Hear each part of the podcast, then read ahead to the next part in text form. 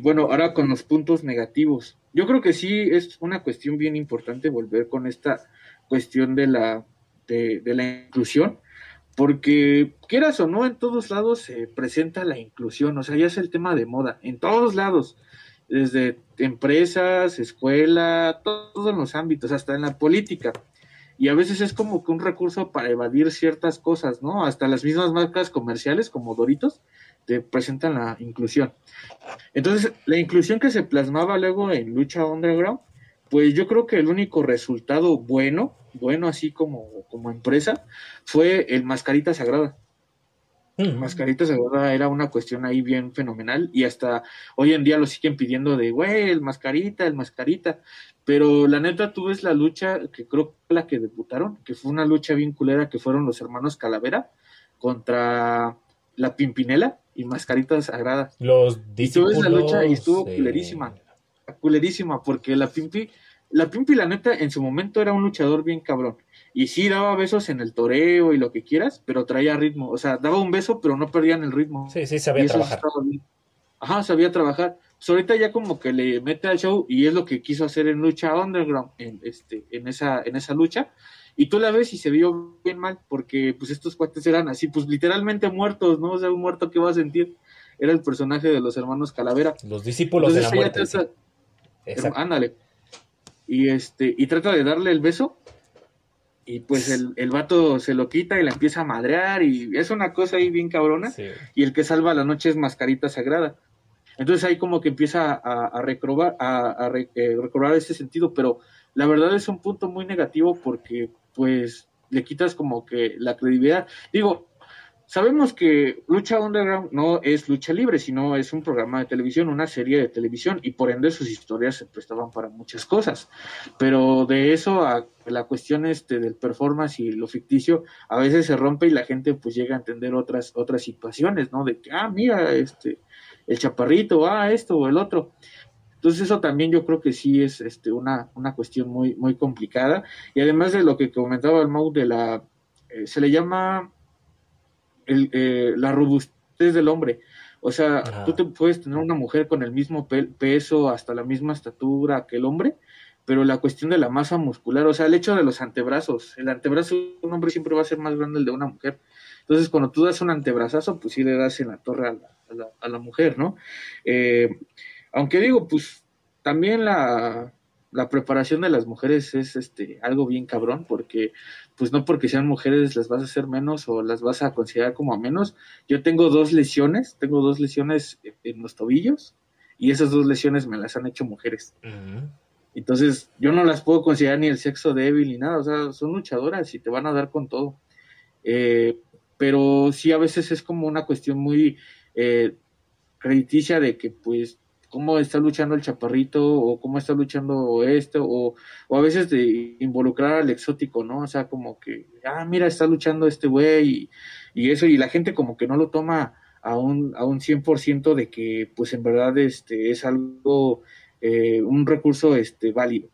Ahora, otro de los puntos negativos, que eso lo mencioné desde el principio, lo del pinche color sepia, porque hasta en la película de James Bond salimos en, este, en sepia, y hay una película referente a la lucha libre que lamentablemente todo el mundo la ocupa como referente, hasta en México.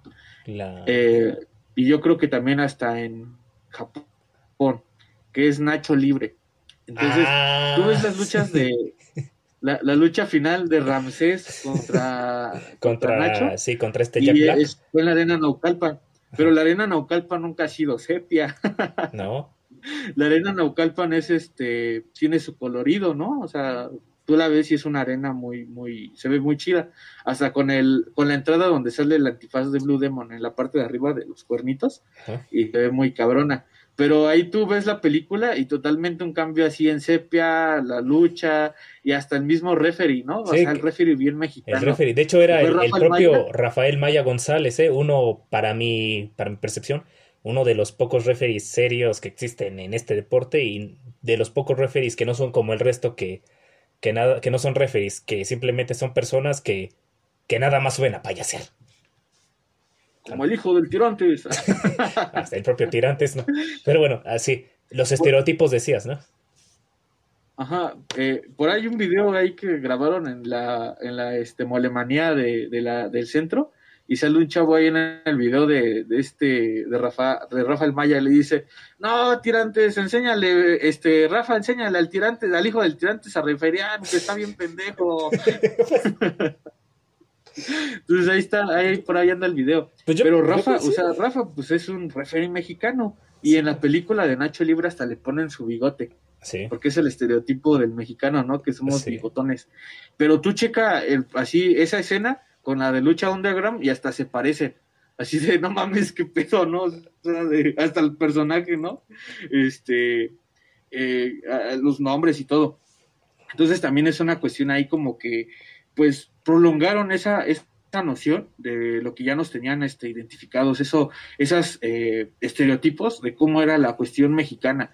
Y, tristemente, como dicen, de, decía el Mau de, de la lucha aérea, pues ¿cómo, ¿cuál es el finisher de, del Nacho Libre antes de la casita, no? Un supervuelo, efecto cámara, ¿no? Así, ¡ah! Se avienta y va corriendo Ramsés.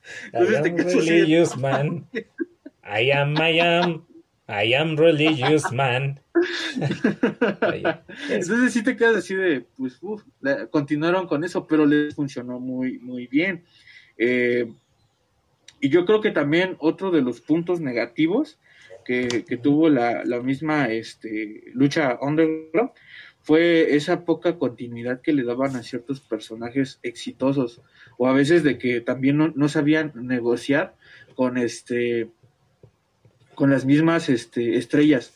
Eh, yo me acuerdo que Ricochet se les fue y no, no, ni siquiera intentaron como que eh, pues buscar la manera de que se quedara o al menos darle continuidad al, personaje. Entonces, a veces como lo que decías que pasó con David Cueto, ¿no? De, pues hay que se quede, ¿no?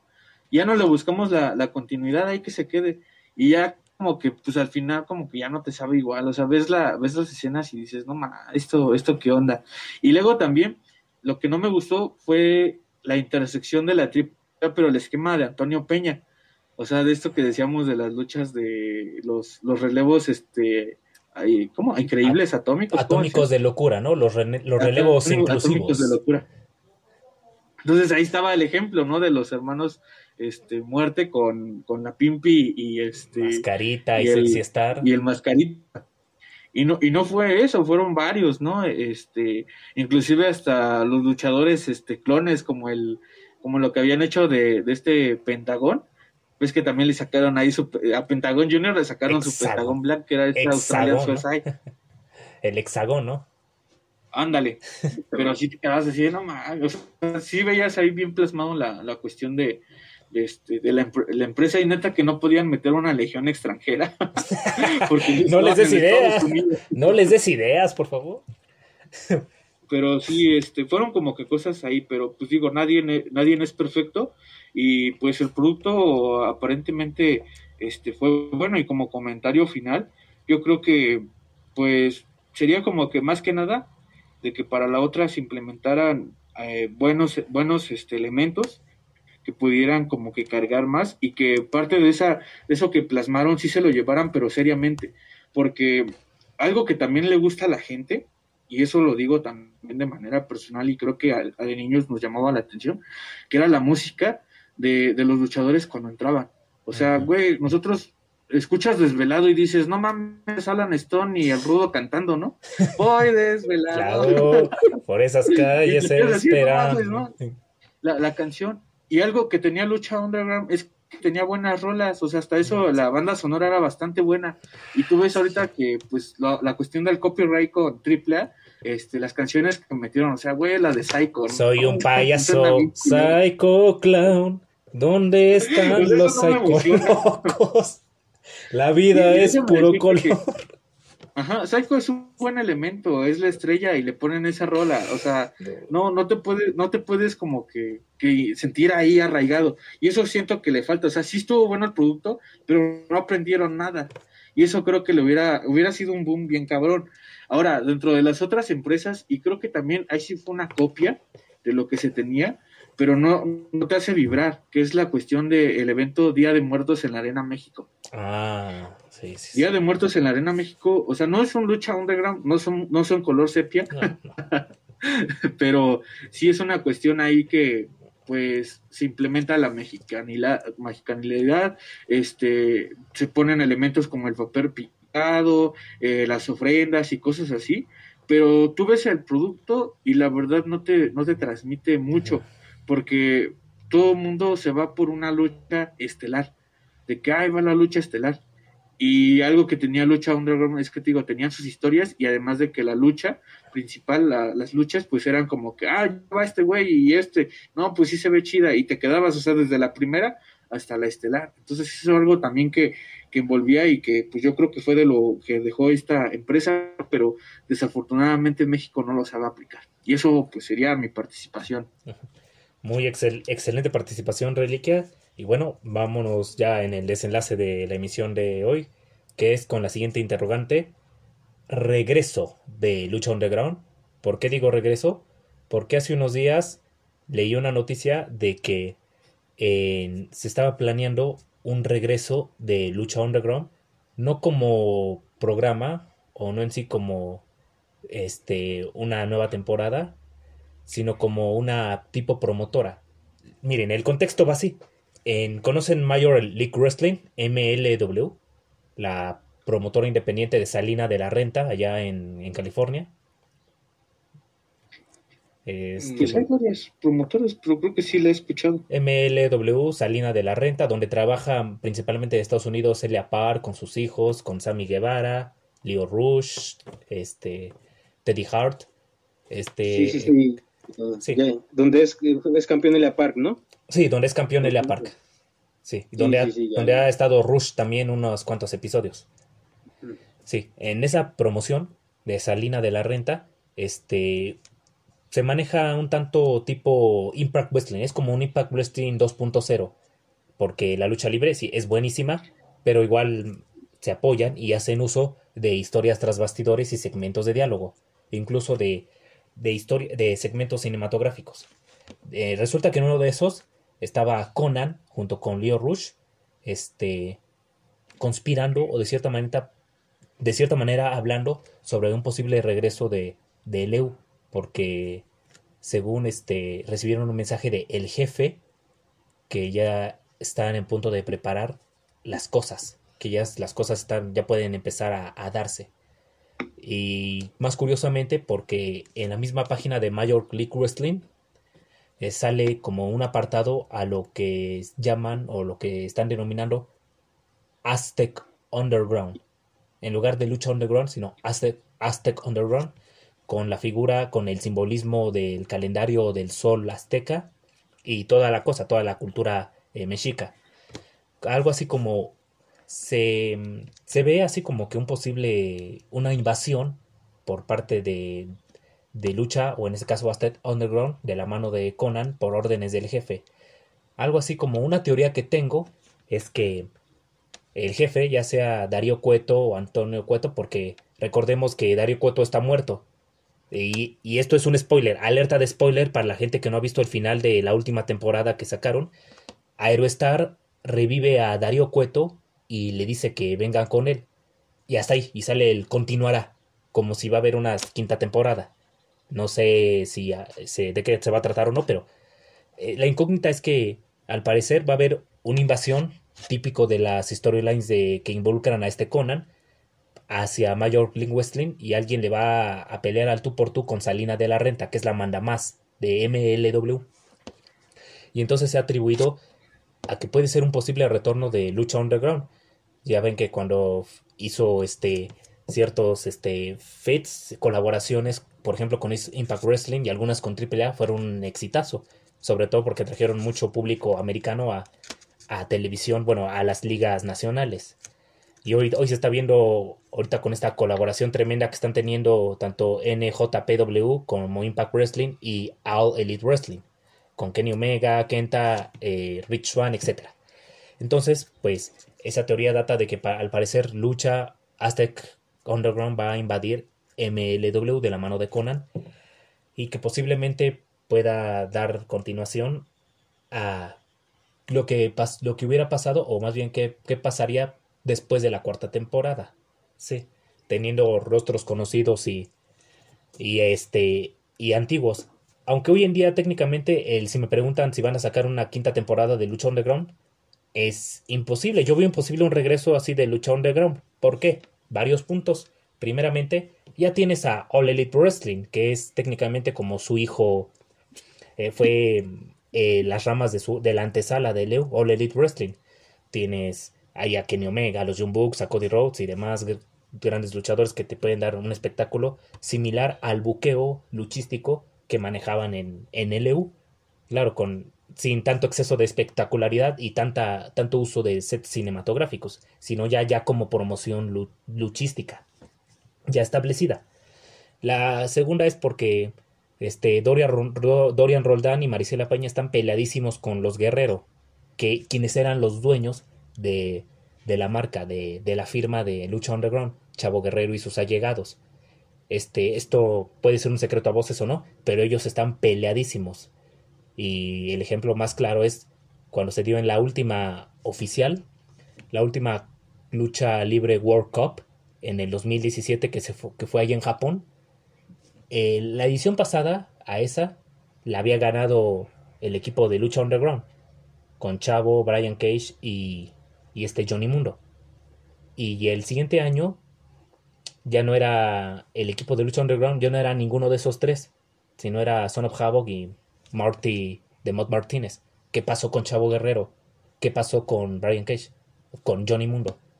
Por ahí este Chavo Guerrero sacó un tweet demostrando su inconformismo y su molestia con la decisión que había tomado la directiva de AAA de no considerarlos a ellos para defender el título, el campeonato que habían sacado para el Mundial de Lucha Libre en el 2016. Entonces ahí puedes denotar que están peleadísimos ellos, los Peña, los Roldán Peña y los Guerrero. Sobre todo porque... Y también otra cuestión es qué, historia, cómo continuarías la historia, ya que tus top dogs, tus superestrellas, pues ya no, ya no pertenecen a tu roster, a tu elenco. Ya no tienes a John Morrison, ya no está Ricochet, Prince Puma, tampoco Mil Muertes, el Mesías, porque tiene problemas con Dorian Roldán y él es el gerente de Lucha Underground. Ya no. Ya mataste a Jeff Cobb, quien era Matanza, Matanza Cueto, el, el monstruo, el dominante, ese hermano de Darío Cueto que, que, le partía la madre a todo el roster. Ya Jeff Cobb está en New Japan Pro Wrestling y está haciendo un excelente papel en New Japan Pro Wrestling. O sea, es un gran luchadorazo allí y, ahí está trabajando bien. Ya no, ya no está Rey Misterio, ¿quién, podría ser la cara de Lucha Underground? ¿Quién podría cargar con esa, con esa carga? Pentagon y Phoenix están en All Elite Wrestling. Um, Aerostar, Rey Horus, el propio Marty de Mott Martínez. ¿Quién?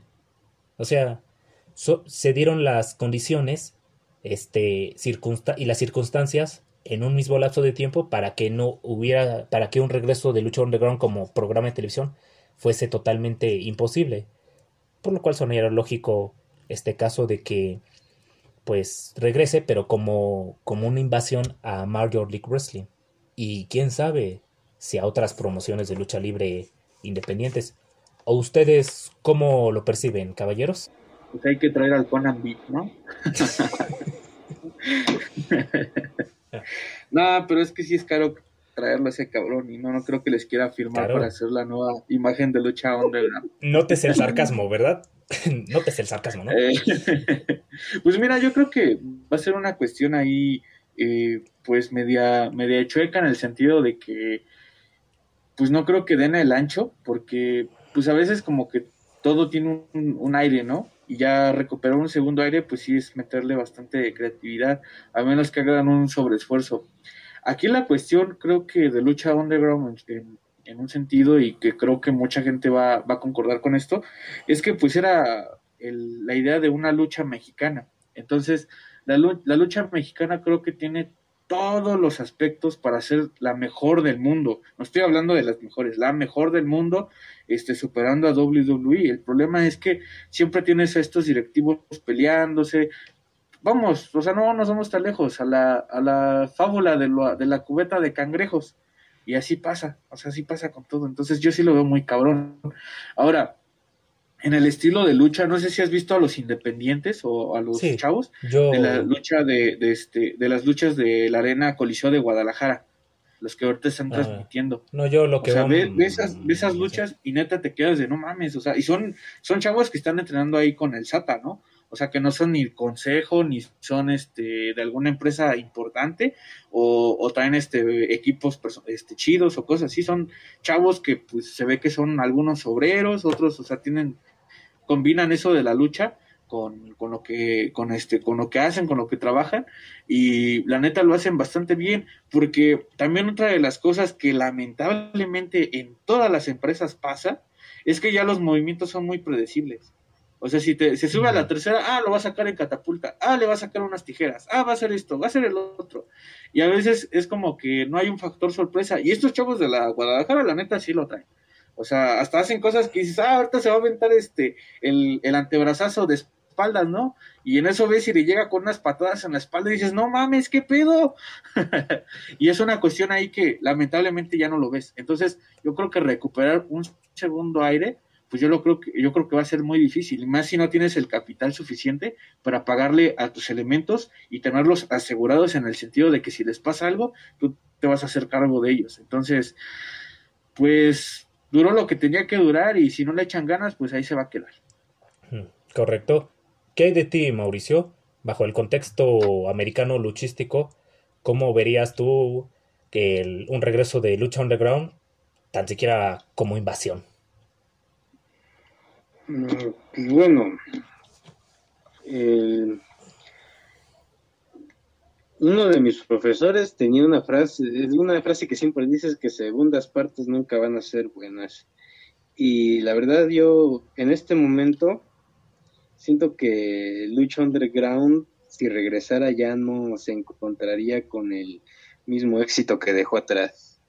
Porque, pues, como dices, los los hipsters que antes lo tanto la vanagloriaban, ahorita vanaglorian a, a AEW y a Cody y a Kenny Omega. Para ellos, ahorita todos los aficionados de...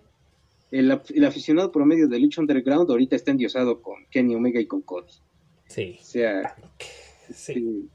o sea, por ahí yo creo que Lucha Underground pues ya no va a ser el mismo boom que fue en su momento. Este, eh, una invasión a esta otra empresa que dice, siempre se me olvida el nombre, este, este, pues realmente la empresa esta no la siento muy, es buena, sí, hay que decirlo, eh, presenta buenas luchas, pero como que no, eh, le faltan, este, reflectores para que diga uno que puede darle una buena proyección a un luchador y menos todavía a una invasión que tal vez si fuera Lucha Underground, más bien sería Lucha Underground la que finalmente le diera esos reflectores. Uh. Pero volvemos al asunto que mencionabas de que todas las estrellas de Lucha Underground se fueron, o están en, o están en WWE, o están en New Japan Pro Wrestling, o están en AEW. O sea, desde ahí ya, ya no hay dónde. Y si buscas este traerle nuevas estrellas, entonces no tendría sentido que fuera una invasión. Porque este, este, pasaría lo que pasó con, no, incluso ni eso, ¿te recuerdas la, la invasión de, del 2001 de, de la alianza cuando WWE finalmente compró a la WCW y a la ECW? Sí, sí me acuerdo del ángulo de la invasión, lo recuerdo bien. Pero ¿qué pasó con la invasión? Las estrellas de la WCW eran Hulk Hogan, este, Goldberg, Kevin Nash, Jeff Jarrett, DDP, Booker T, eh, Scott Steiner, eh, por ahí se me pasarán algunos. Y cuando finalmente se dio la invasión, ¿quiénes eran los representantes? Chronic. Stone Cold. Stone Cold, el mismo Stone Cold. Ese güey pasó los últimos. Ese güey mató a la WCW. a defender a la WCW que lo despreció. Sí, ese güey mató Las únicas dos ese güey mató a la WCW, irónicamente, y ahora la representa en, en el Survivor Series más afamado de la historia. Eh, sí. Las únicas dos estrellas de WCW que participaron en esa invasión fueron Booker T y DDP, pero pues todos sabemos cómo fue tratado DDP, que pasó de ser un estelarista a un pinche stalker enfermizo de lo peor que ya nadie se pudo tomar en serio después de eso. Acá no, no vende terapias por internet, según es lo que dice en su Twitter. Es lo triste que mm, estaba viendo, de hecho, la otra vez un video. No recuerdo ya de verdad de qué era un video, de qué era el video. Lo que me pareció curioso, que mencionaban a DDP como un famoso instructor de yoga. No me digas, ¿eh? Que la había así, que no, era una, no recuerdo de qué trataba el video, pero el asunto es que DDP había apoyado a la persona de este video, de, ah, de algo hablaba del video, de una persona con problemas. No, olvidé completamente de qué trataba. Lo que se me quedó es que mencionaban a DDP como un famoso instructor de yoga cuando fue una de las estrellas más populares de la WCW en los noventas. Exacto. O sea, ya ves lo, el daño que le hizo WWE a su carrera. Sí, ¿verdad? A, a muchos le ha hecho daño, muchísimos, ¿eh? sería esta cuestión de que mm, este, si hubiera una invasión por parte de LU, realmente no sería Major League Wrestling, la promotora de salida de la renta, quien, quien cargaría el peso de la promoción, sino la propia lucha underground sería quien, quien le hiciera el favor a MLW. Eh, sí, pero el problema, como te digo, ya no existe lucha underground, incluso en el sentido de las estrellas, ya no están, ya están en otros lados. Lo, lo más que podría conseguir serían Drago y Aerostar. Mm, y el, el Famous B, no olvides marcar 42303 Get Fame. A ver, repítelo. 42303 Get Fame. Sí, sí, sí, pero pues incluso él era más, era, era más bien un ballet, no era luchador. Que sí, sabe luchar, sabrá luchar, él habrá entrenado, pero la gente lo conoció como un ballet. Sí. Entonces, no tendría el mismo efecto. Entonces, sí, yo no veo una invasión, ni siquiera una invasión de lucha underground a otra empresa porque pues ya no tiene representantes. No. te digo, pasaría lo mismo que con la WCW, que fue una invasión, pero con los preliminaristas. Se me, se me había olvidado Chavo Guerrero, este, se me había olvidado ahorita dónde está Chavo Guerrero o qué anda haciendo el, buen Salvador. Mm, pues andará trabajando como independiente, mm, o, quién sabe, porque pues en Estados Unidos eh, creo que sí, este, este, no, no, no había más lucha libre que de las empresas grandes, y pues Chavo Guerrero no trabaja en ninguna, así que quién sabe qué haya estado haciendo todo este tiempo. Que bueno, sabemos que tienen otra fuente de ingresos, pero sí. en la lucha libre no, no creo que, que haya hecho nada durante el apocalipsis. no, solo resguardas en casa. Allá en Estados Unidos la cuarentena si era, si era fuerza, era a huevo, a huevo te tienes que quedar en casa. Sí, sí, sí. Y saben, yo coincido con yo coincido con ustedes justamente el hecho tanto como Reliquia y Mauricio lo dice, unas, un segundo resurgimiento de lucha underground sería técnicamente y financieramente imposible.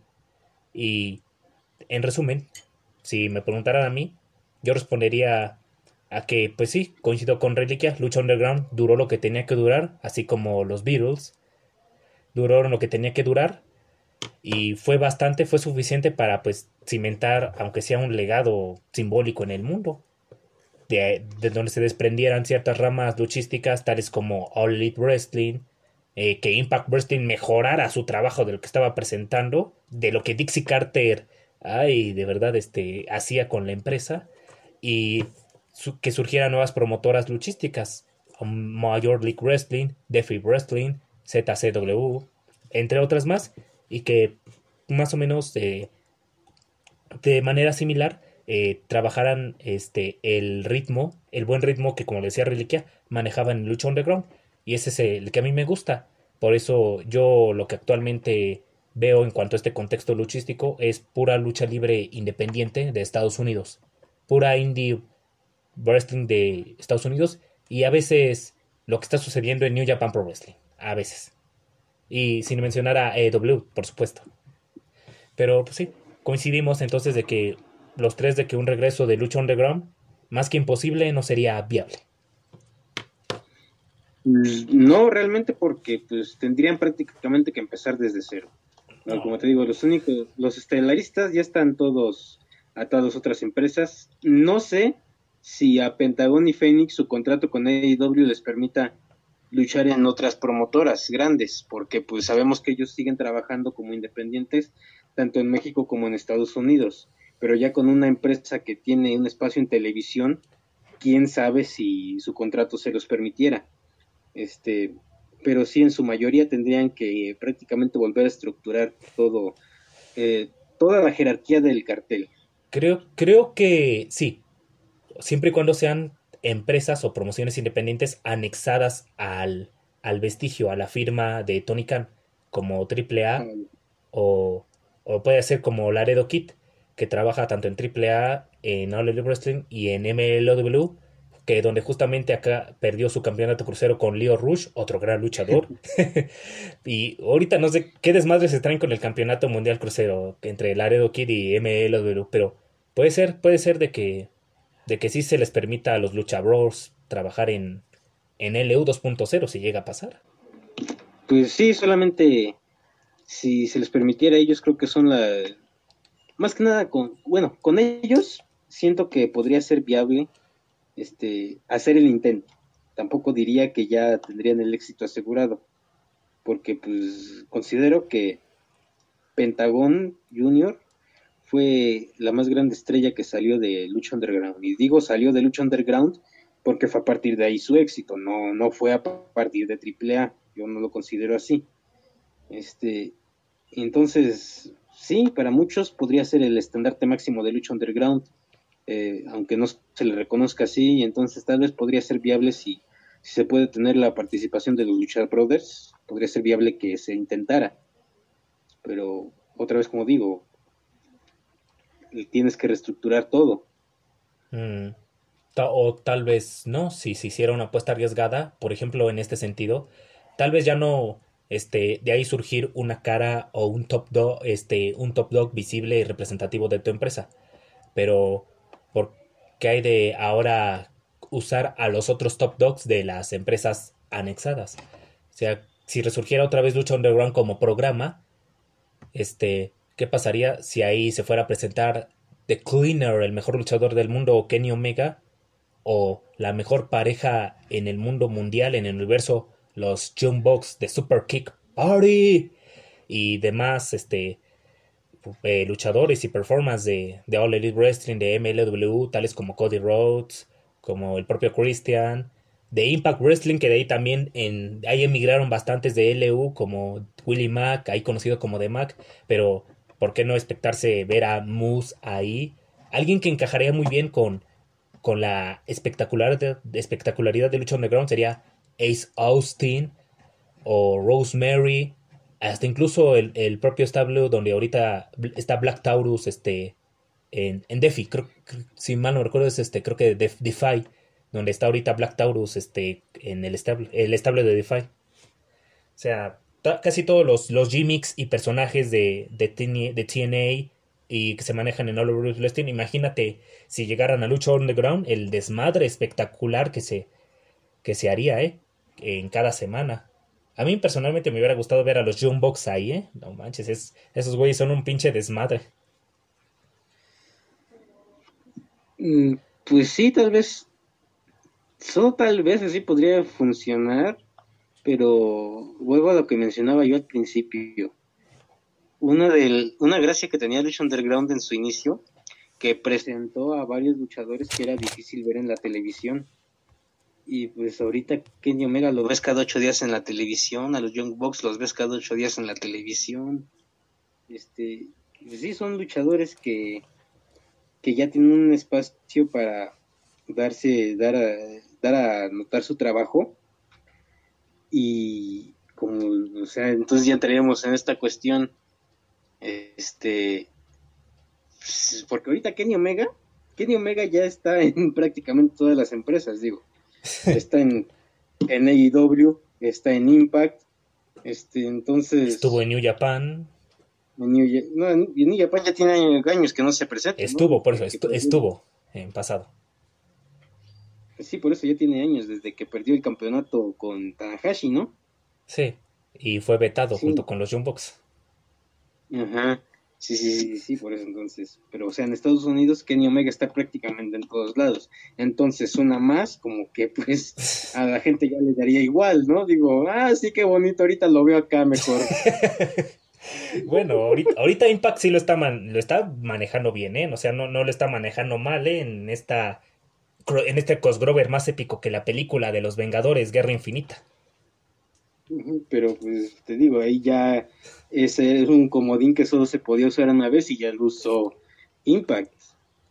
Yes. Que sí, porque y, igual, si llevaras a los Young Bucks, si llevaras a Moose, a, a Christian, a quien sea, pues terminarían siendo prácticamente los mismos luchadores en todas las, las, en todas las, este, en todas las empresas. Que ahora que lo pienso también, eso sería muy bueno en cuanto a la taquilla porque me han platicado este, profesores, y les digo, gente de hace mucho tiempo, que la gracia antes de la lucha libre, cuando no había empresas que te pidieran exclusividad, es que en toda arena se podía presentar cualquier luchador.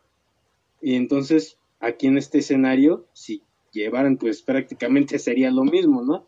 Entonces, en cuestión de taquilla, podrían, podría ayudar, pero ya en un sentido de verlo en televisión, como que pues todos los luchadores presentan, todas las empresas presentan a los mismos luchadores. Ah. O sea, sí estaría bien para la gente que quisiera pagar un boleto, que ya no tiene que a fuerzas esperarse hasta que venga la empresa de su luchador, sino ya en cualquier momento lo puede ir a ver, que ah. este, sí, por decirlo, no tiene que esperar ya hasta que venga AEW para ver a Kenny Omega. Si viene Impact, también puede ir a verlo. Si viene este MLW, ¿cómo dices que se llama? Sí, Major Greek Wrestling, de Salina de la Renta. Esa, pues también lo puedo ir a ver. Si viene Lucha Underground, pues también lo puedo ir a ver. En cuestión de taquilla estaría muy bien, pero ya para a los, a los canales de televisión no les convendría, porque dirían, güey, me estás presentando a los mismos que tienen acá. sí, pero eh, la, ni con todo ni con la diferencia de, del escenario cinematográfico y televisivo que presenta el templo de Ball Heights? Eh, es que, Charlie, la gente, tú mismo lo decías, era una serie de televisión, más sin embargo la gente lo tomaba como una empresa como tal de lucha libre. se, ve, se Porque eso es lo que veía la gente, es lo que veía la gente, la lucha libre. Entonces, este, ya teniendo tanta competencia ahora, este, por mucho que les pongas en serie de televisión, no, los aficionados a la lucha libre van a, si ven mejor producto en AEW, van a seguir prefiriendo AEW. Mm, es correcto. Sí, en ese punto sí, tienes eh, toda la razón del mundo. ¿Sabes? por un momento pensé que, que cuando decías un secreto de taquilla, pensé que ibas a contar que, que el consejo trajo a Cibernético, al Zorro y a Charlie Manson y además ex, ex gente de AAA solo para la taquilla. Pensé que ibas a contar eso. no, no, no, no. No va por ahí. ok. Y bueno, y eh, con respecto a tu perspectiva, Reliquia, sí. Eh, este, la recalcas la perspectiva anteriormente compartida eh, sobre que un imposible e inviable regreso de LU, aún con todo y ya estrellas ya hechas en otras compañías? De traer al, de que traer al, al Conan Vic y también poner al niño hamburguesa con Canek. Ah. No, hombre. con, con, eso nos vamos a despedir, ¿eh? Pero, ¿te escuchamos? No, hombre, qué, qué, qué cañonazo, ¿eh? A Tangana. no, o sea, la verdad yo lo veo bastante complicado eh, en la cuestión porque pues también eh, algo que siempre se reflejó es que pues más que nada es lucha gringa, o sea, México es como pasa a segundo plano. Me acuerdo que Lucha Underground oficialmente se transmitía en una en plataformas y después pasó a Netflix, ¿no? Sí. Eh, entonces, pues como que el mercado de pesos casi no le interesa. Yo creo que es más una cuestión de dólares y pues yo creo que pues se va a quedar ahí en, punto suspensivo, ¿no? Y tal vez en punto final. Ya veo. Y bueno, pues señoras señores, así es como concluimos esta emisión con la vida, obra, éxito y regreso entre signos de interrogación de lucha underground. Nos despedimos con esta justamente esta bomba, esta esta visión, esta esta noticia que ya no es noticia, pero aún así la teníamos que tratar, que nos acaba de compartir Reliquia. Eh, ¿Ustedes cómo vieron el hecho de que Niño Hamburguesa compartiera, no cartelera, compartiera esquina con el príncipe maya Canek, el rey del toreo de cuatro caminos? Mm. decir? O sea... Lo que puedas decir, lo, o sea, tú como luchador, lo que puedes decir. Pues es que en los carteles, eh, la lucha libre en los carteles, o sea, tú obtienes tu lugar en el cartel este, en base a tu popularidad, ¿no? Ajá. Y pues, quieras o no, el niño hamburguesa, pues, como, como siendo, el relleno cómico de AAA, pues ya eso le, este, le da un lugar en la mente del público que sin que se lo lleguen a tomar en serio lo consumen. O sea, pasa lo mismo que con... Eh, en WWE ha pasado varias veces. Lo mencionabas el ejemplo otra vez, Charlie, en Somore. ¿Ah, sí? ¿Qué, pasó con, con Enzo? O sea, el tipo era era horrible en el ring, pero era gracioso. Al dirigirse al público, tenía gracia. Entonces, y vendía, era un personaje rentable. Entonces, muchas veces sí, este, no, no hace falta saber luchar muy bien para, para que generes dinero. Y si generas dinero a las empresas y a los promotores, les sirves. Y pasa lo mismo con el niño hamburguesa. El niño hamburguesa podrá no ser el luchador más diestro, pero pues, a la gente se le hace peculiar tan solo el nombre. Tan solo el nombre de la gente se le hace peculiar y lo consume. Le da entre risa y ternura, no sé qué yo. Te digo, a mí, yo, a mí me gusta analizar esto mucho por el lado del pensamiento humano. Sí. Diría que es que pasa algo como con el underdog, de que la gente quiere ver a alguien como él, pero no, yo creo que no va por ahí. Yo creo que más bien es mera ternura y, y, y, sí, no, no risa en el sentido de que, ay, vamos a burlarnos de este güey, sino simplemente por mala onda, pero se te hace gracioso, se te hace algo, no sé, no sé cómo explicarlo. Y, entonces, este, pues sí, estando en un cartel de una empresa independiente, Mm. es, no me gusta este, promover esta idea porque fue lo que siempre me jodieron a mí, de que estás aquí entonces donde sea que estés vas a ser estrella, donde sea que vayas vas a ser estrella una vez que hayas estado aquí. Este, eh, aquí en este caso ¿En dónde este evento? ¿En la Sí, en la Arena López Mateo, sí. Arena López Mateo. Donde dan tabicazos este, y no hace nada por el compañero. No sé quién más vaya en el cartel, van, no sé si vayan más estrellas en otra lucha, pero pues el niño hamburguesa es una figura de la triple A. Y por lo tanto, pues, pues eso le, le da un lugar en, en, en, en lugares estelares en eventos donde no haya gente de otra empresa. O, o que haya, pero pues con el simple hecho de que le abran un espacio, pues ya, ya por haber estado en AAA es, es candidato a las luchas semifinales y estelares. Y pues, pues, pues ponerlo con Canek, pues creo que aquí ya viene un poquito más el sentido del humor del, del promotor y de los aficionados que vayan a consumir este evento. Bueno, ya lo consumieron porque ya pasó el, ya pasó. ya pasó, Pero teníamos, ah, pero dio mucho eco, o sea, se habló, se dijo mucha misa de eso y pues teníamos que poner nuestro punto en la mesa. Este, por ejemplo, el de reliquia, ¿cuál es este tu punto sobre justamente esto que, que mencionabas y que trajiste a la emisión de, de hoy? sí, el niño hamburguesa junto con Kanek. Adelante. Pues mira, fíjate que ya había pasado, ¿eh? Y había, había otra lucha que estuvo más drástica. No fue el niño hamburguesa, pero sí estaba involucrado este, de Mr. Personalidad Mil Máscaras en una lucha contra Conan Vic. Ah, chinga, ¿eso pasó? ¿Eso pasó? Sí, eso pasó, hay, hay fotografías. No me acuerdo. Y, no mames. Y este, y, este Mil Máscaras estaba en muy buena forma todavía.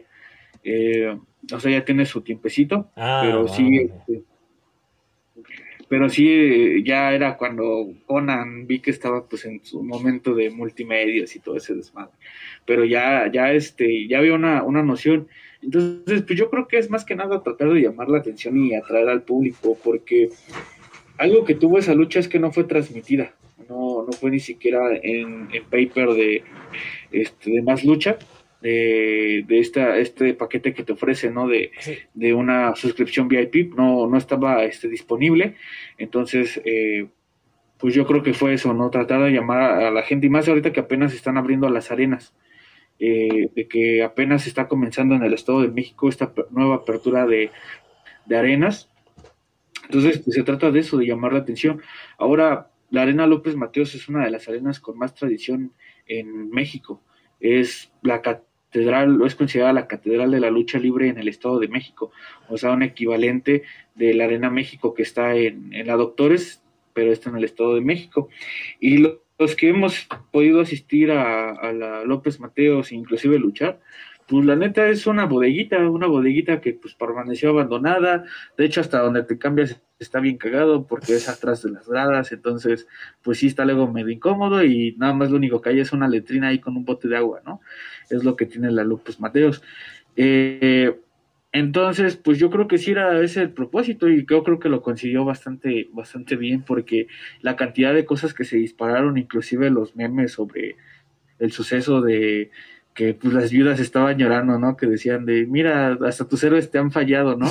Pero, pero pues yo creo que eso es una cuestión que pues ya, ya, este, ya se había traído. Además, este, Canek ya había hecho también una serie de películas como de comedia. Yo me acuerdo que hay una película por ahí, que es la de Canek contra el Mofles. Este, mm. esa también está bien cabrona. Y, y este, ya, ya, o sea, como que pues, meterlo así como si fuera un, una, un y omnipotente y Diosito Canek, pues no, porque pues todos la regamos, ¿no? O sea, y además de que siempre se le atribuye la cuestión de que, él cargó a André el gigante, ¿no? Ah, o sea, siempre ¿no mencionan, no, señor Canek, el que cargó a André el gigante. Sí. Y pues no te puedes vivir. ¿A chingar no fue Hulk Hogan? También fueron varios. Y Stan Hansen. Ajá, fueron varios luchadores, pero este Canek se le atribuye mucho eso y, pues la verdad yo creo que hay más este más más nociones. Digo, el señor tiene sus méritos y todo, pero eh, a veces como que fue una cuestión ahí mercadológica, ¿no? De que pues ya mira, pues lo que se le llaman o que se le consideran mal llamadas viudas del toreo, porque yo creo que en vez de viudas se les deberían de llamar viudos del toreo. este pero sí es una, una cuestión ahí bien, este, bien romántica, porque pues al menos es como que para, para fastidiar en ese sentido. Eh, porque algo que yo posteo mucho en mi perfil, invito a la gente que, que me agregue, estoy como Reliquia Sandoval, eh, siempre trato de desmentir esa cuestión de, de, desde los entrenamientos, desde ciertas nociones, desde los equipos, desde cómo cobrar en mi perfil personal, de, personal del personaje, porque una cuestión romántica, pues es lo que le está dando en la madre a la lucha libre. decir que Mil Máscaras se levanta a las 5 de la mañana a correr y a las 6 lee un libro y a las 7 estudia lo que no se estudia en Harvard, yo creo que también le hace daño este, a, muchas, a muchas personas. Eh, y, en el sentido de a Marte a luchar con marcianos y regresa. A, con africanos. luego luchar acá. Francia con franceses, Japón con japoneses. Y, y, es una cuestión bien triste porque pues la gente o los maestros a veces se van con esa noción, ¿no? Eh, tengo compañeritos que no tienen eh, la fortuna de contar con un ring de lucha libre o colchonetas, por lo menos. Entonces lo que hacen es poner una pequeña capa de, colchoneta, o sea, de esas como para sillones o alfombras, no sé para qué las ocupen, y ponen una lonita. Y ahí se azotan, ahí hacen este, marome, este maromas, tumbling y ciertas cosas. Y yo sí lo veo bien triste porque les digo, pues tal vez su profesor les está diciendo que así se entrenaba el toreo y que para ganarse un ring necesitan este entrenar mucho, ¿no? O sea, dominar muchas cosas.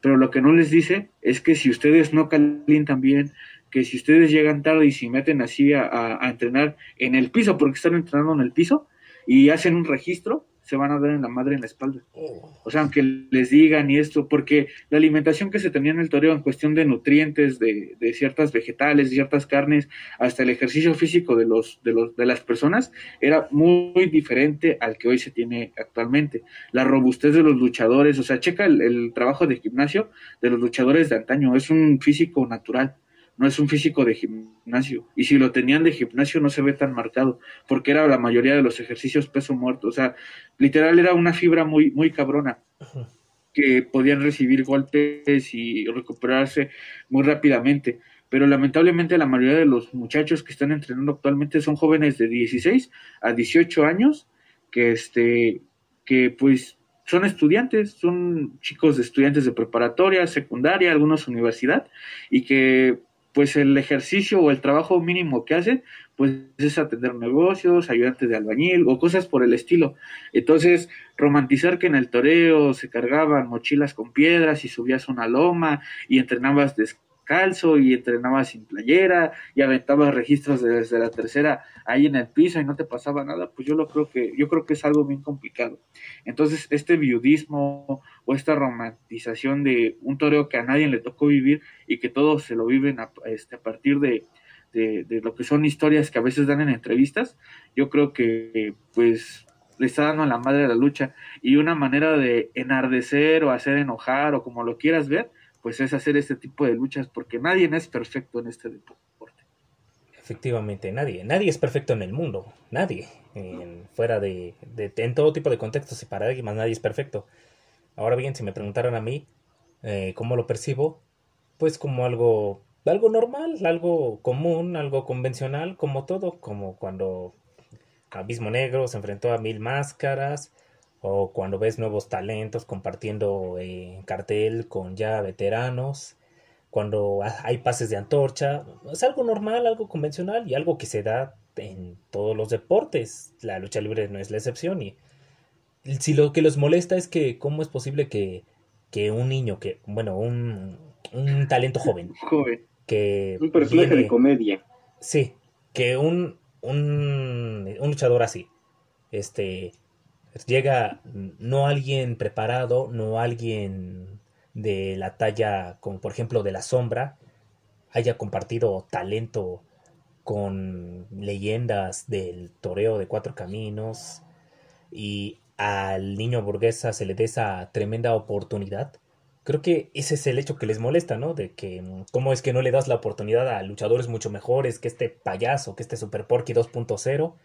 Entre otras cuestiones, o sea, este, en mi perspectiva, mira, eh, el niño hamburguesa es, o tal vez su físico, su físico deja mucho que desear, tal vez no tenga físico de luchador, pero hace un buen trabajo, hace un buen performance, o sea, en el ring se sabe, sabe cómo trabajar, sabe cómo llevar la lucha.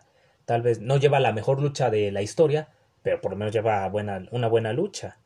Y lo que, tú, lo que ustedes mencionaban, tiene carisma y tiene pegue con el público, que a fin de cuentas es lo que te respalda en la lucha libre, es lo que te es lo que te lo que pega, es que la, audiencia y el público quiera verte a ti y que pague un boleto para verte a ti, hagas lo que hagas.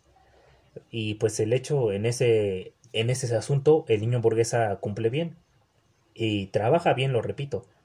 Su físico tal vez no sea el mejor, pero lo que importa es que me sepa entretener, que me que sepa hacer lucha libre, eh, sea gordo, sea flaco, que sepa cómo realmente llevar una buena lucha y no se ponga a hacer jaladas como las que se le hace Mister Iguana y la Yesca. Este. Y la pues, Yesca es un ser superior, Charlie. ¿Qué pasó? la, Yesca es un ser superior. Sí, ¿verdad? es como el señor cara de papa. Haciendo TikToks y, y likes ahí en internet.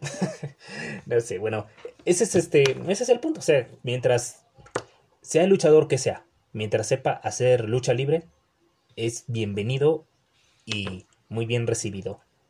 Sí. Y bueno, los aficionados pueden decir lo que quieran, pueden hablar lo que quieran, pueden platicar misa. digan, pueden hablar de lo que sea, pero no son luchadores. Punto, se acabó, tan tan. Bueno, este, con esta, con estas respuestas de los tres nos despedimos en esta emisión ya duradera de Lucha Underground, vida y obra, éxito y posible regreso, quién sabe. Este, yo agradezco a que Reliquia y Mauricio hayan pues te aceptado la invitación y platicado sobre este tema.